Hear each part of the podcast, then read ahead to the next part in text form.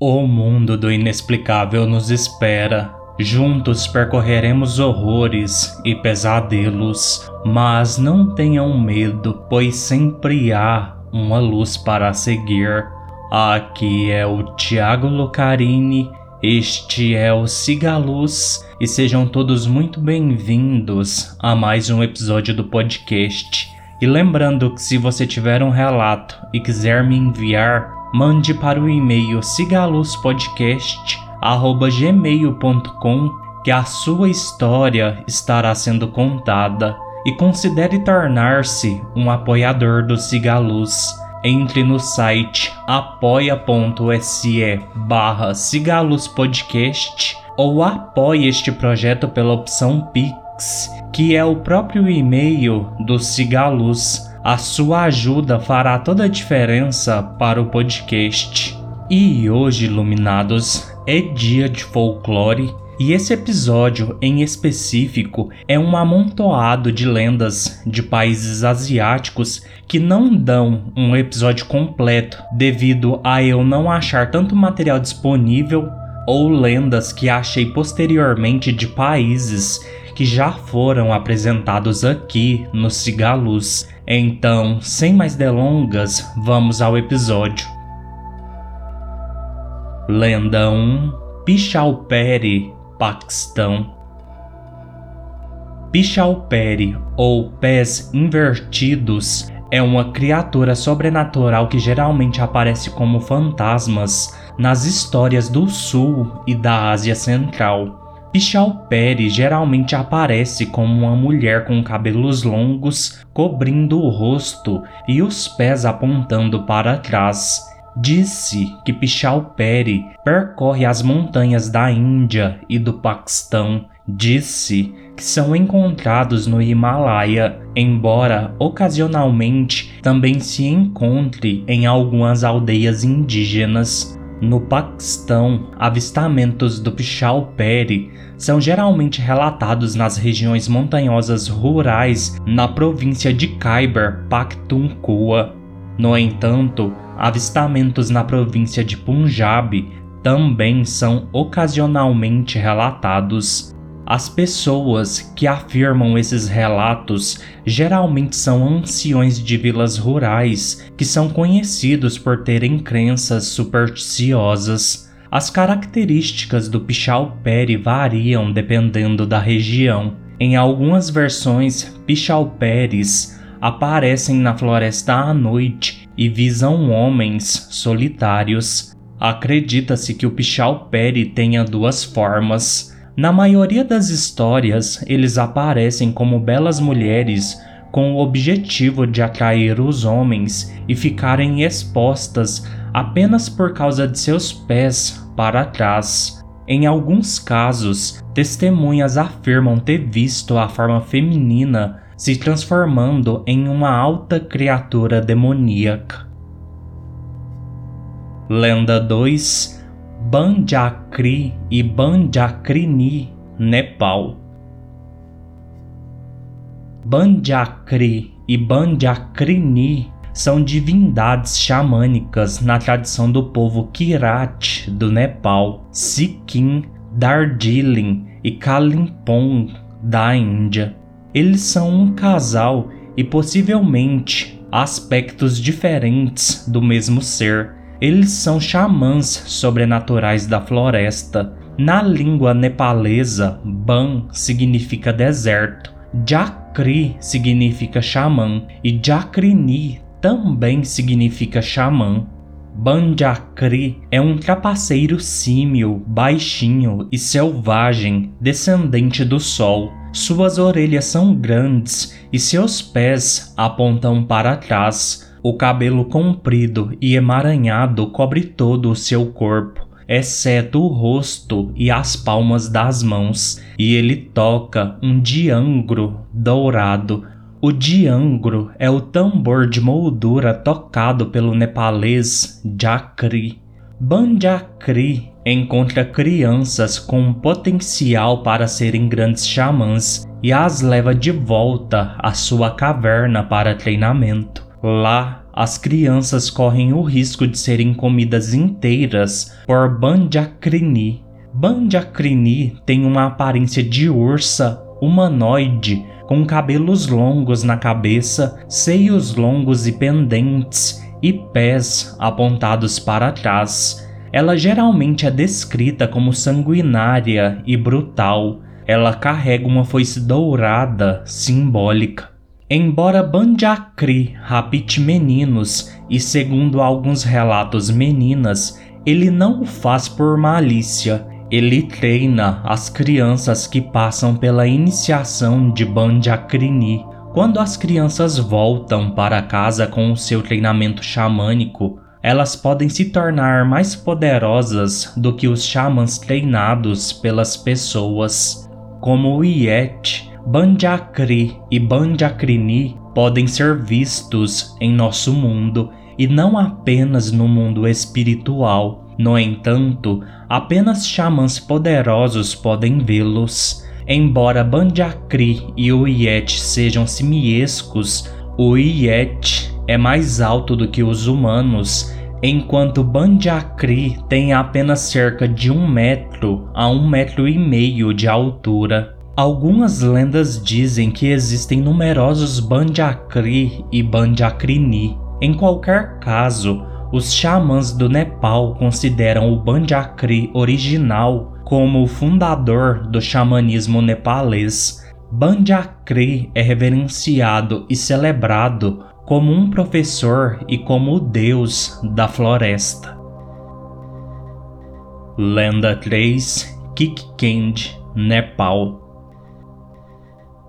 No folclore ou mitologia nepalesa, Kikkend é o espírito de uma mulher que está preso a uma parte não recriada de seu cadáver, geralmente um osso. Eles são geralmente conhecidos por serem espíritos solitários que assombram um determinado local. As crianças frequentemente crescem ouvindo as histórias de tais almas torturadas de mulheres que vagam pelo local de sua morte prematura. Essas mulheres em vida foram tratadas injustamente de alguma maneira ou morreram durante o parto ou gravidez de acordo com os avistamentos, elas têm cabelos negros incomumente longos, pele clara e ossuda e estão usando um vestido de noiva vermelho.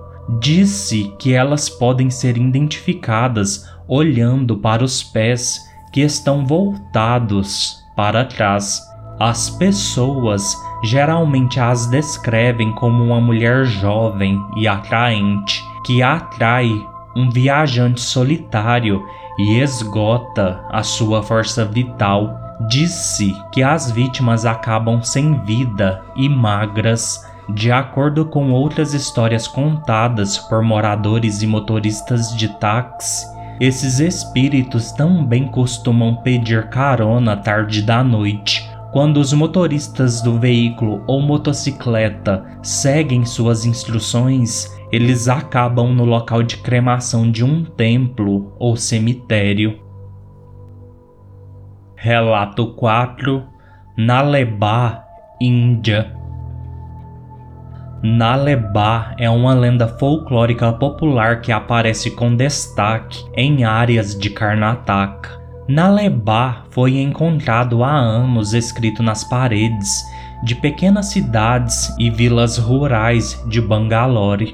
Os moradores escrevem isso nas paredes para impedir a entrada de espíritos malévolos em suas casas. Em algumas variações do mito, acredita-se que o espírito seja um fantasma nupcial que vagueia pela cidade em busca de seu marido. Ela é conhecida por levar embora o homem da casa, que muitas vezes é o único membro da família que tem alguma renda portanto, trazendo azar para toda a casa. Nalebá foi uma lenda urbana que se tornou viral durante a década de 1990 em Karnataka. O mito diz que uma bruxa vagueia pelas ruas durante a noite e bate à porta. a bruxa aparentemente fala com as vozes de seus parentes para que você seja enganado e abra a porta. Se você a abrir, você morrerá. Assim, os residentes tiveram a ideia inteligente de escrever Nalebá, que significa volte amanhã, do lado de fora das portas e paredes de suas casas. Então, quando o fantasma lê, ele volta no dia seguinte e o ciclo se repete infinitamente. Lenda 5 Umibozu, Japão Umibozu, ou sacerdote do mar, é um fenômeno paranormal ou yokai do folclore japonês. É um espírito do mar e, como tal, tem vários avistamentos em todo o Japão. Dizem que ele aparece frequentemente no litoral do Japão desde o período Edo, 1603 a 1868 época em que surgiram as primeiras histórias sobre essa criatura. É dito que a principal ação desse monstro é destruir. Ele sempre aparece para devastar embarcações, levando consigo os seres humanos para as profundezas do mar. As lendas contam que a criatura pode formar um redemoinho nos litorais e nele puxar tudo e todos que estiverem à sua margem. Normalmente, o Mibozu aparece para os marinheiros em mar calmo, que rapidamente se torna tumultuado. Ele quebra o navio ao emergir ou exige um balde ou um barril dos marinheiros e começa a afogá-los. A única maneira segura de escapar de um umibozu é dar a ele um balde ou barril sem fundo e navegar enquanto ele está confuso. Eles aparecem e desaparecem nos oceanos, frequentemente à noite. Eles são descritos comumente como bastante grandes ou gigantescos, mas também existem histórias sobre outros relativamente pequenos. A aparência mais marcante desse monstro é a cor negra e a careca reluzente, cujo brilho pode ser visto tanto ao anoitecer como na luz do sol. Esta careca fez com que o Umibozu ganhasse o apelido de monstro careca. Além disso, o Umibozu costuma vir em enxames e atacar os navios e eles fazem coisas como agarrar-se ao casco do barco, bem como apagar o fogo da cesta. A sua fraqueza é a fumaça do tabaco. E dizem que se alguém tiver o azar de encontrar um umibozu, ter tabaco pode levar à salvação. Lenda 6 Ayakashi, Japão Ayakashi é o nome coletivo para yokai que aparece acima da superfície de algum corpo de água. Na província de Nagasaki, as luzes fantasmas atmosféricas que aparecem acima da água são chamadas de Ayakashi, e os Funayurei nas províncias de Yamaguchi e Saga também são chamados assim. No oeste do Japão, os Ayakashi são considerados espíritos vingativos daqueles que morreram no mar e estão tentando capturar mais pessoas para se juntar a eles. Na ilha de Tsushima, eles também são chamados de luzes fantasmas atmosféricas de Ayakashi ou Ayakashi no Kaika e aparecem nas praias à noite e aparecem como se uma criança estivesse caminhando no meio de uma fogueira. Lenda 7 Uruguai, China Uruguai são principalmente animais malévolos ou espíritos vegetais que adquiriram poderes mágicos através da prática do taoísmo.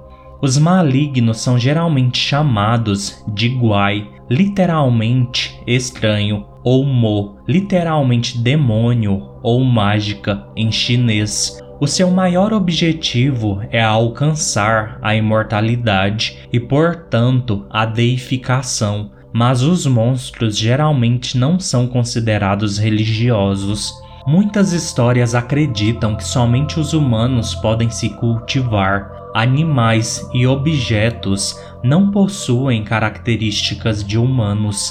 Eles devem esperar pela próxima reencarnação para se tornarem humanos antes de poderem se cultivar. Portanto, a energia espiritual de objetos não humanos e o cultivo da forma humana estão contra o céu. Mo prejudica a humanidade. Portanto, muitas vezes as coisas são oprimidas após o cultivo. Eles são capturados por taoístas ou sacerdotes. Os imortais Budas e Bodhisattvas querem que eles sigam o caminho certo e dificilmente são tolerados pelo caminho e pelos seres humanos. Lenda 8 Ubume, Japão Ubume são yokais japoneses de mulheres grávidas. Ao longo das histórias folclóricas e da literatura, a identidade e a aparência do Ubume variam. No entanto, ela é mais comumente descrita como o espírito de uma mulher que morreu durante o parto. Os transeuntes a verão como uma mulher de aparência normal carregando um bebê. Ela normalmente tentará dar ao passante o seu filho e então irá desaparecer. Quando a pessoa vai olhar para a criança em seus braços, ela descobre que é apenas um feixe de folhas ou uma pedra grande. A ideia de que mulheres grávidas que morrem e são enterradas e se tornam ubumês existe desde os tempos antigos. E é por isso que foi dito que quando uma mulher grávida morre antes do parto, deve-se cortar o feto do abdômen e colocá-lo sobre a mãe em um abraço enquanto são enterrados. Em algumas regiões, se o feto não puder ser cortado, uma boneca é colocada ao lado dela.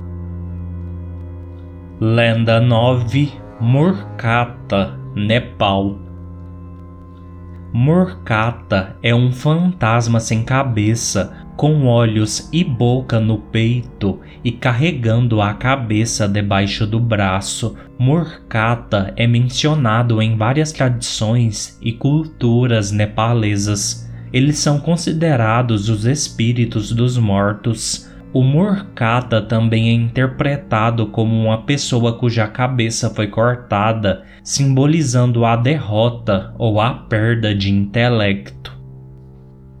Lenda 10 Mapeiwa, Myanmar Mapeiwa é uma guardiã dos cemitérios de Myanmar, mas à meia-noite ela coloca um caixão no ombro e vaga pela cidade com seus longos cabelos balançando na brisa espectral. Mapeiwa vai até uma casa onde ela para e coloca o seu caixão na soleira da porta para alguém daquela família, geralmente uma criança que adoece e morre. Lenda 11 Al Irã. Al é uma classe de demônio no folclore do Cáucaso, Irã, Ásia Central e Armênia. Aus são demônios do parto interferindo na reprodução humana. O Al é conhecido por vários outros nomes. Os Aus roubam o pulmão, o fígado e o coração de mulheres grávidas ou durante o parto ou que acabaram de dar à luz. Eles também destroem embriões no útero, causando aborto espontâneo, e podem roubar bebês de até 40 dias após o parto, substituindo-os por diabinhos. Eles podem ser tanto homens quanto mulheres. Eles têm narizes de argila e olhos de fogo, e aparecem com presas afiadas cabelo desgrenhado, garras de cobre,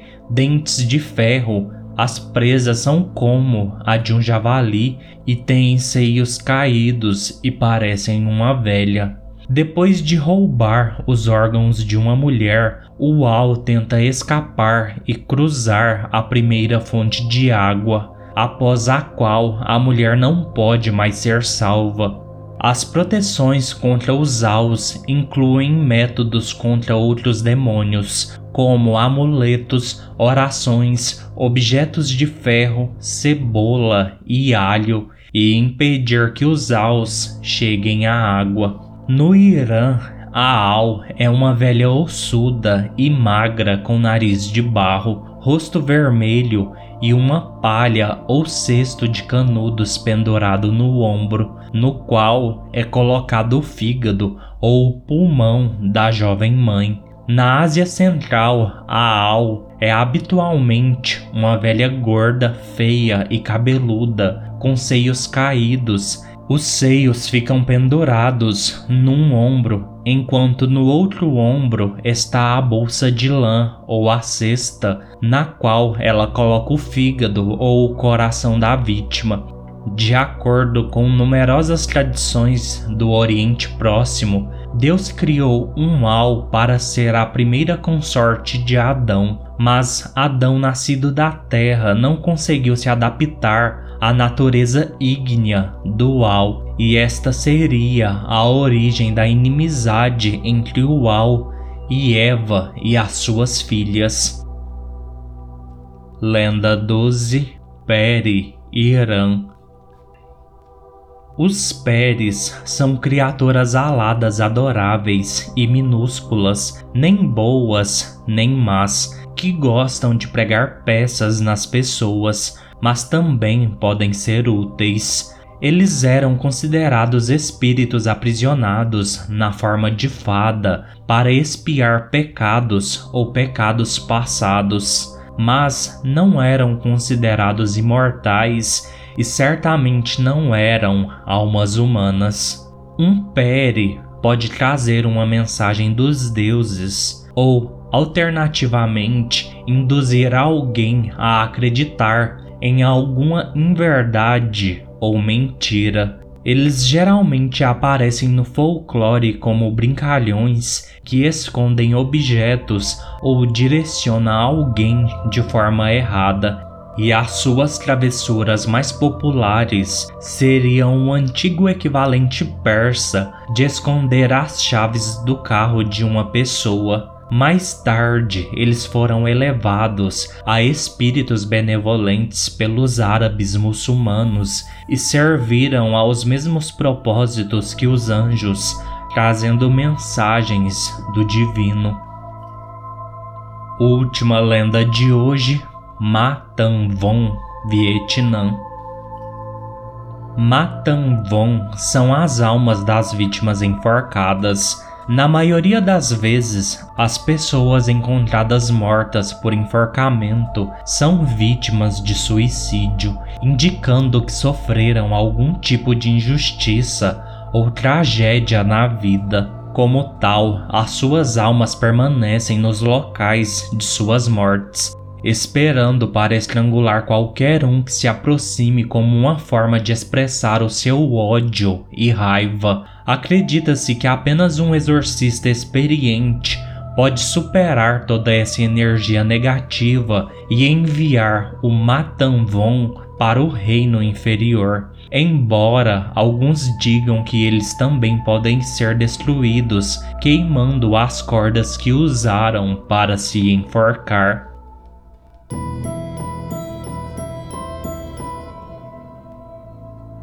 Bem iluminados, este foi o episódio de hoje. Espero que tenham gostado. Peço, como sempre, que curtam, comentem, avaliem e sigam o podcast nos seus agregadores de preferência, especialmente no Spotify. Venham fazer parte do Siga Luz, me enviando seus relatos. No mais, fiquem todos bem e sigam a luz.